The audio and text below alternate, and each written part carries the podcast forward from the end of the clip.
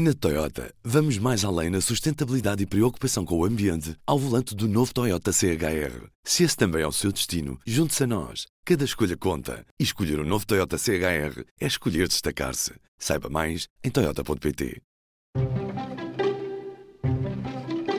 Viva, este é o P24. Milhares de inquilinos em situação muito vulnerável podem ver as rendas baixas celebradas antes de 1990 descongeladas em meados do próximo ano. Isto é, se não for introduzida uma nova suspensão dos prazos de transição para o atual regime de arrendamento. Uma suspensão que não está prevista na proposta do Governo para o Orçamento do Estado para 2023. Sem novas medidas, fica aberta a porta ao descongelamento. Quem afinal sai afetado? Eu sou Aline Flor e neste P24 converso com a jornalista Rafaela Burde Relvas. Os dias de trabalho da nossa secção de economia têm sido longos e muito intensos, como é normal em época de entrega da proposta de orçamento. Não resisti a perguntar à Rafaela como é que tem corrido este trabalho de desvendar estes pormenores, que na verdade têm um grande impacto, mas que ficam um pouco escondidos neste documento de centenas de páginas. Este trabalho de análise do orçamento do Estado, na verdade, funciona muito por uh, control fine de palavras-chave que já sabemos que precisamos de encontrar, porque são as áreas que nós acompanhamos. Neste caso em particular, eh, a notícia surge por causa de uma omissão, ou seja, era uma questão que não aparecia no orçamento do Estado para 2023 e, portanto, percebe-se que existe ali uh, algo que pode mudar, ou pelo menos uma porta que é aberta ao tal descongelamento das rendas antigas. Uhum. Já agora, quando nós falamos deste assunto, uh, porque é que estavas à procura desta questão e que impacto é que pode ter se de facto se confirmar que isto vai ser como está previsto?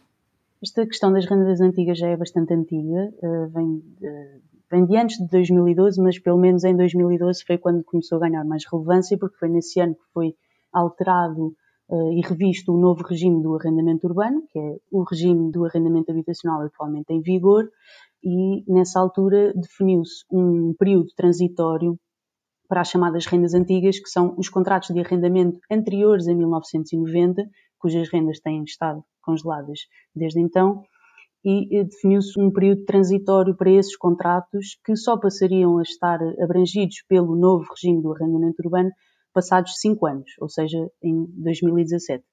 Esse período transitório foi sendo várias vezes prorrogado, ou seja, a, a suspensão da atualização das rendas antigas foi feita várias vezes e foi-se prolongando até 2022. A última suspensão que foi decidida pelo atual governo foi precisamente no Orçamento do Estado para 2022.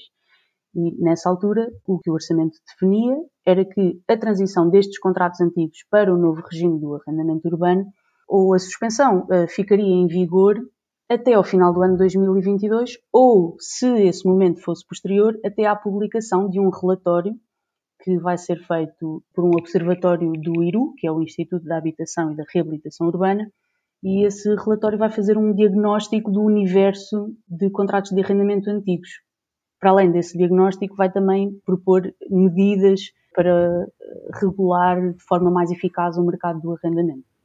Pois, porque estamos a falar de pessoas que não têm de todo condições para se adaptar ao, ao mercado como ele se autorregulou uhum. nos últimos anos, não é? Sim, é, este na verdade é um universo bastante alargado, cuja dimensão é, a real dimensão é desconhecida. O último dado que existe oficial é bastante atualizado, é relativo aos censos de 2011, portanto já não vai uh, ser um, um, um reflexo da realidade, mas nessa altura o que os censos de 2011 diziam era que existiam uh, perto de 270 mil contratos de arrendamento que tinham sido celebrados até 1990. Dentro desses contratos, claro que há muitos inquilinos em situações muito vulneráveis e são essas que estão protegidas por este período transitório. São as pessoas com mais de 65 anos, são as pessoas com deficiência e são as pessoas com a chamada carência económica.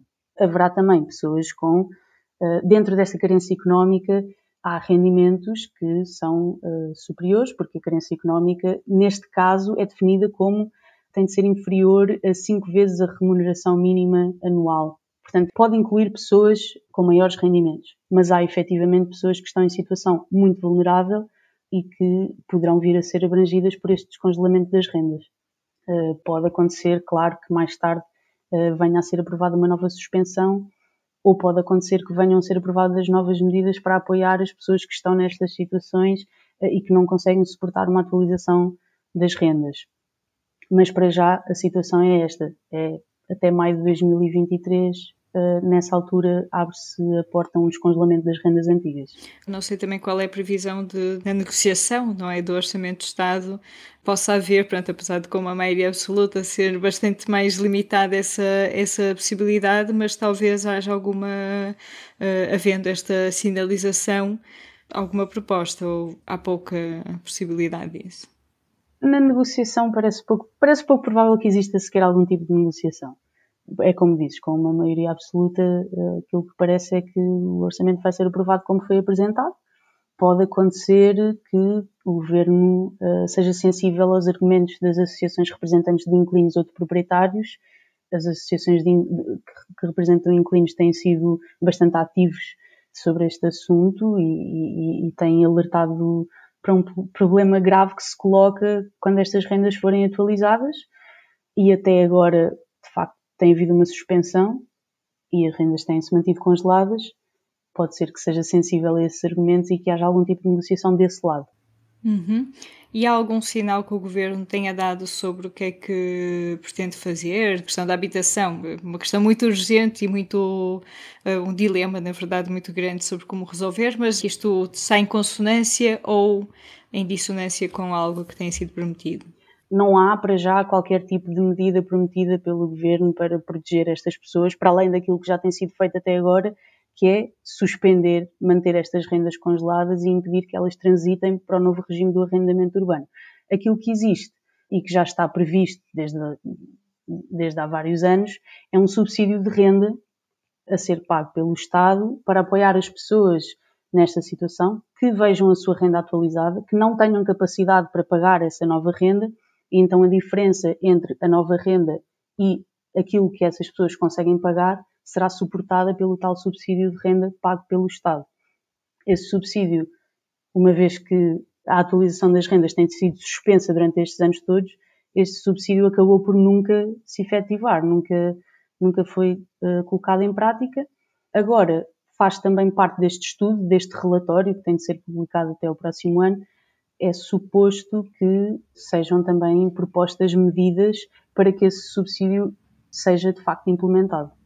Já agora, não sei se dentro do que tem sido a vossa análise, que ainda está a decorrer, desta proposta de orçamento, que outras medidas é que se calhar podem também complementar uh, isto e no que temos de habitação? Em, em termos de arrendamento, há poucas medidas dirigidas para esse mercado. Há um reforço do Porta 65, esse destinado aos arrendatários jovens e não às rendas antigas, mas este reforço foi pouco explicado pelo Governo, na verdade, nem sequer está uh, na proposta de lei do Orçamento do Estado, foi apresentado pelo Ministro das Finanças na conferência de imprensa da apresentação do Orçamento do Estado, portanto sabe-se ainda poucos detalhes sobre esse reforço do Porta 65, mas a ideia é que ele possa ter mais dotação orçamental e, portanto, ser alargado a mais pessoas e o objetivo do Governo é que mais 2 mil jovens do que o normal uh, consigam uh, aceder a esse apoio ao arrendamento.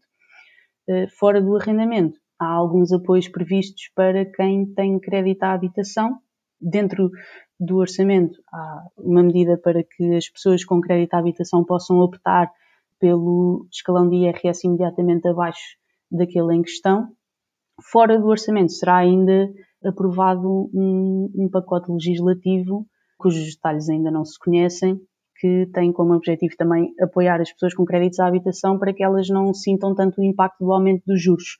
Em particular, o governo fez muita questão de frisar a criação de um mecanismo que vai facilitar a renegociação de contratos de crédito à habitação quando os clientes considerarem que vão ficar com uma taxa de esforço demasiado elevada e que não conseguem suportar. Nesses casos, haverá Hum, a palavra que o Ministro das Finanças utilizou foi obrigatoriedade. Haverá uma obrigatoriedade por parte dos bancos de aceitar uh, renegociar os termos dos contratos de crédito com os clientes. A nossa conversa com Rafaela Burde Relvas.